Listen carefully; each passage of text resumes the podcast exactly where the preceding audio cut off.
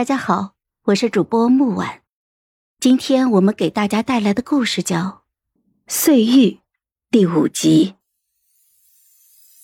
我与荣玉定亲的时候，他特意请来最好的玉匠，亲自去寻来一块罕见的烟丝紫玉，还画了样，然雕成一对龙凤配，卡在一起可以合成一整块，看不出一丝的痕迹。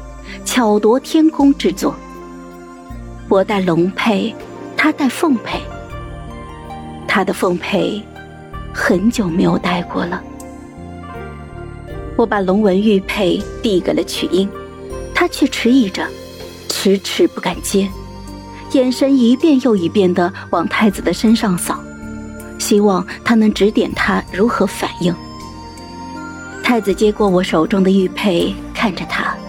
有些疑惑，许是不知道，竟然还有定亲信物。却因眼巴巴的看着漂亮的玉佩，我我我可以看看吗？太子随手把玉佩给了他。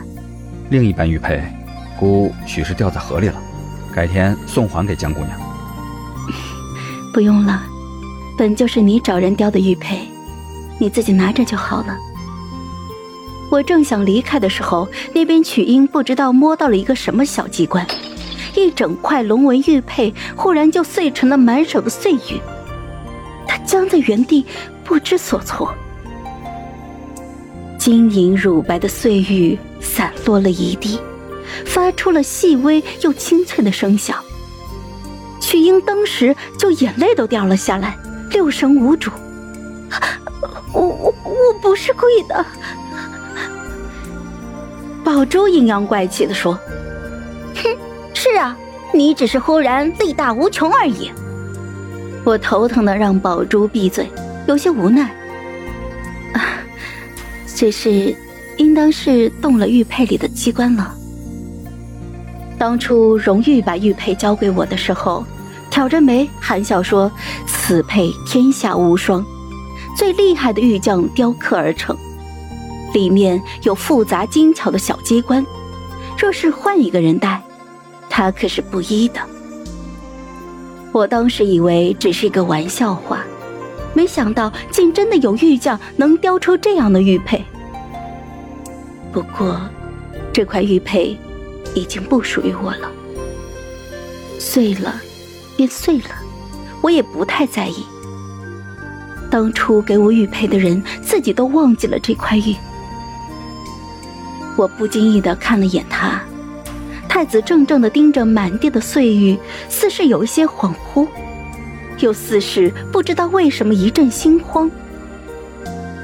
半晌，他揉着眉心，轻叹：“秋去冬来，银装素裹，我没了未来太子妃的头衔，身上担子忽然就轻了好多，难得的闷在府中。”过了好几个月安闲自在的日子，不过娘亲总觉得我是太过伤心了，劝我出去走走，透透气。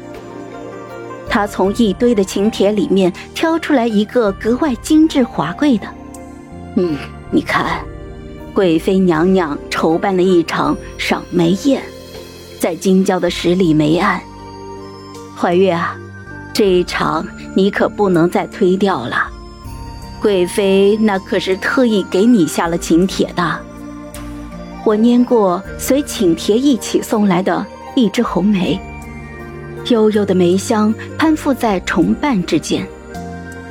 贵妃的地位仅次于皇后，育有大皇子，比太子大几岁，得封圣王。荣誉从小立储，独得圣宠。一直把底下其他皇兄皇帝摁的是死死的。